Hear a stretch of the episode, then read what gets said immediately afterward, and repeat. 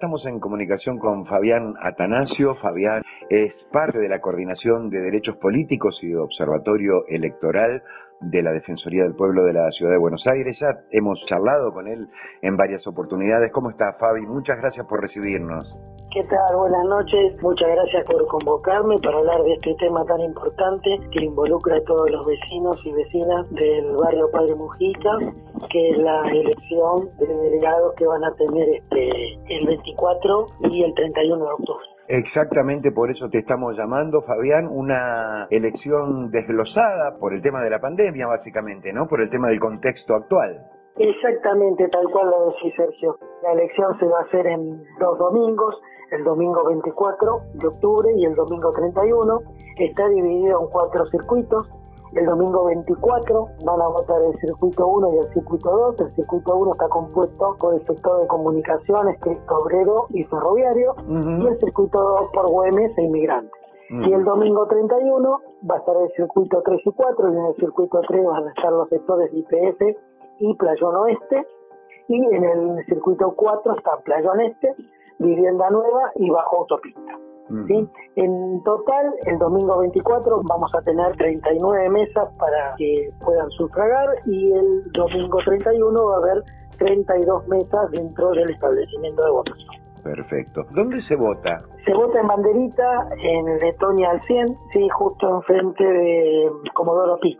Ah. Sí, el colegio que asignó la autoridad electoral, el juzgado número 4, que designó ese colegio para realizar las elecciones. La doctora es Elena Liberatori. Exactamente, exactamente. En el polo educativo Mujica, conocido como, como la escuela La Banderita o colegio La Banderita.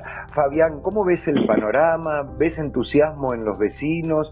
¿Hay muchos candidatos que hicieron su presentación? ¿Cómo viene la mano? Sí, casi todas las manzanas este, tienen candidatos, la gente está muy entusiasmada, quiere elegir a las personas que lo van a representar por los temas de vivienda, por los temas de salud, por, por los temas de educación y necesitan que estén representados. La Defensoría del Pueblo, desde el año 2019, que viene participando de esa mesa que, que se hace, de esa mesa chica, participando de reuniones y esto se viene posponiendo por un tema de pandemia y bueno, gracias a Dios, si Dios quiere, el domingo 24 y el domingo 31 van a poder este, expresar su voto todos los vecinos y vecinas del barrio 31 Padre Mujica. Claro, porque le recordamos a los oyentes que esta elección estaba pensada en un principio para mayo, pero claro, en pleno invierno y los niveles de contagios diarios eran altos en ese momento y se decidió posponerlo. Importante, Fabi, porque además es un barrio enorme, el barrio Mujica, y además que está en pleno proceso de integración socio-urbana, de manera que los vecinos tienen mucho que opinar en ese sentido, mucho que participar y lo hacen, por supuesto, a través de sus representantes naturales, que son los, los delegados y delegadas de las manzanas. Fabi, ¿y, en qué consiste, digamos, la función de la Defensoría en este caso, en el día de las elecciones, y qué vino haciendo la Defensoría en todo este proceso? Bueno, la Defensoría primero en todo este proceso estuvo siendo veedora ¿sí? de, todas esas reuniones que se vinieron dando y hemos, este, como Defensoría y como protección de los derechos de los vecinos y de las vecinas, sí, hemos presentado este, cartas y escritos eh, realizando recomendaciones para que se tengan en cuenta ¿sí? determinados aspectos que en alguna reunión no, no, no quedaban muy claros. Eso por un lado. Por otro lado, el día de la elección, la Defensoría del Pueblo ¿sí? va a tener un gazebo fuera del colegio, no podemos dentro del colegio por un, tema de protocolo sanitario. Hay un protocolo sanitario que tenemos que respetar y vamos a tener un gazebo en donde va a estar gente de la Defensoría ¿sí? para que los vecinos y vecinas se acerquen a realizar cualquier tipo de reclamo. No tiene que ser un reclamo electoral. Pueden hacer un reclamo de la parte de salud, de la parte de vivienda, de la parte de educación, lo que ellos quieran expresar. Vamos a estar nosotros identificados con pecheras, con barbijos para poder encaminar una charla y poder solucionarle el problema al vecino o la vecina. Nosotros también vamos a estar como veedores electorales, tanto dentro del edificio como fuera del edificio, fijándose que se cumplan todos los protocolos sanitarios correspondientes para tener una elección lo más transparente posible. Hay una característica especial en este caso, en estas elecciones, que se vota con boleta única. Exactamente, se va a votar con la, la boleta única, algo que en nuestro país solamente Córdoba y Santa Fe votan con, con boleta única, si bien es un poco diferente a esto, pero ya lo vienen haciendo hace varios años. Eh, te explico un poquito cómo es el tema de la boleta única, porque nosotros estamos acostumbrados a entrar a un cuarto oscuro y elegir la boleta partidaria, ¿no? Elegir la boleta de nuestro candidato. En el caso nuestro particular, vamos a tener una sola boleta en donde van a estar todos los candidatos y solamente lo que tenemos que hacer es una marquita al candidato que nosotros queremos elegir dependiendo de la manzana, hay manzanas que eligen un candidato, hay manzanas que eligen dos candidatos, y creo que hay una manzana que elige tres candidatos. En ese caso, todas las mesas van a tener carteles que les van a decir cuántos candidatos tienen que elegir, para no equivocarse. O sea, en la boleta están los nombres de los candidatos. Exactamente, van, van a tener un cuadradito, un redondelito, y uno va a tener que hacer una marca dentro de ese redondelito, dentro de ese cuadradito, y ese es el candidato que uno va a elegir. Y con una cantidad determinada por manzana, es decir, no se puede marcar más que en el caso de dos, dos eh, delegados por esa manzana, porque si no, no tiene valor el voto, ¿no? Exactamente, por ejemplo, si en la manzana número uno, por dar un ejemplo cualquiera, digamos manzana A, que no existe, la manzana A, eh, se tiene que elegir un candidato y alguien por error marca dos candidatos, eso, esa boleta es mucha. ¿sí? Se va a anular el voto. Por eso en estos momentos sí hay en todo el barrio sí capacitación para explicar cómo se vota y cómo tienen que colocar la boleta dentro de la urna. Ah, importante, importante. Es muy importante la capacitación, ¿sí? es muy, muy importante. Lo bueno que tiene la boleta única es que no utiliza sobre, hay menos manipulación de elementos y entonces eso favorece a poder cuidar al vecino y la vecina del COVID-19 eh, claro, ¿no? Claro, si bien hay que marcar con una virome, pero muchos esa virome, la capacitación lo está diciendo, que si pueden se lleven virome, y si no la llevan va a ser sanitizada como corresponde y se la entregará a la persona y cuando, cuando la autoridad de mesa la recibe también va a sanitizar de vuelta la virome para dársela a otra persona. Nosotros vamos a estar tanto dentro del colegio como fuera del colegio, para ver que se cumplan todas esas normas y todo ese protocolo sanitario. Fabián, si un vecino tiene dudas de cómo marcar al candidato, cómo es eh, la boleta, ¿puede consultar en el gazebo de la Defensoría antes de entrar a votar? Por supuesto, antes de entrar a votar puede venir a consultar sin ningún tipo de inconveniente. Qué bueno, qué bueno. Porque nosotros estamos fuera del establecimiento. Si bien vamos a estar ahí recibiendo reclamos, mirando cómo se arma la cola fuera del establecimiento, ¿por qué? Porque sin olvidarnos, este, en las pasos, el problema más grande que hubo fue cómo ordenar la fila de votantes fuera del establecimiento. Entonces no queremos que pase lo mismo. Entonces como Defensoría debemos proteger los derechos de los vecinos y las vecinas del barrio Padre Mujica. Absolutamente, absolutamente.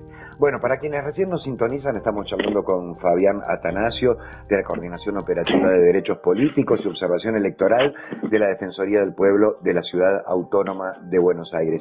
Importante la democracia, importante esta participación de los vecinos, que ojalá sea masiva el domingo, Fabi, y también importante el tema del voto migrante, porque en estos barrios populares la población migrante es mayoritaria. Sé que están trabajando fuertemente con este tema desde el área de ustedes. Sí, sí, eh, la Defensoría eh, trabaja mucho con los eh, derechos electorales del migrante en la ciudad. Si bien esto es para la elección del, 14 de noviembre, la Defensoría tiene una página web que se llama elecciones 2021.defensoría.org.ar, que ahí van a encontrar datos tanto para la población migrante, para los ciudadanos de Argentina. ¿sí?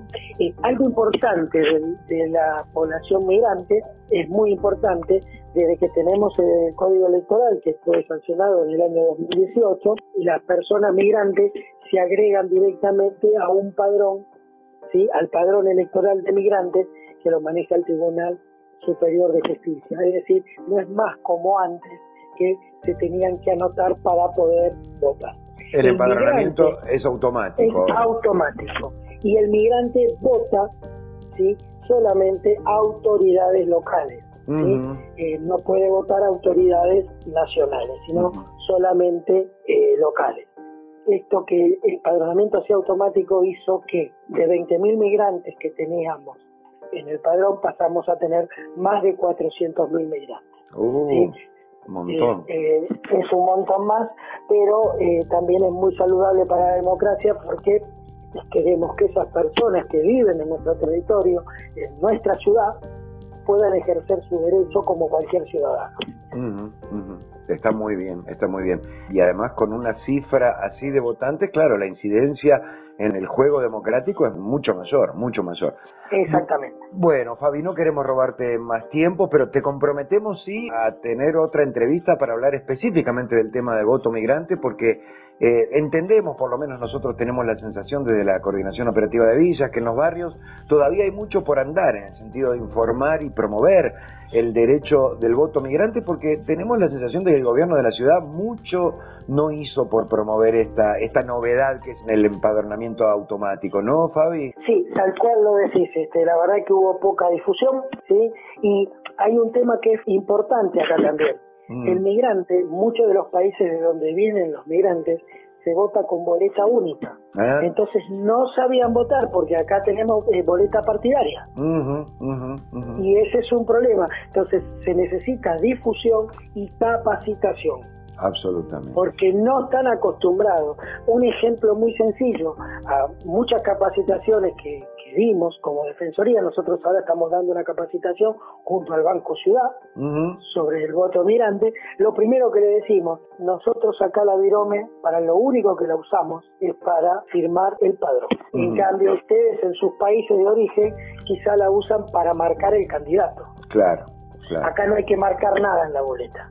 La boleta se agarra y se coloca dentro de un sobre y ese sobre automáticamente se coloca dentro de la urna. Es decir, son sistemas diferentes, por eso es muy importante la difusión y la capacitación de esta persona. Absolutamente.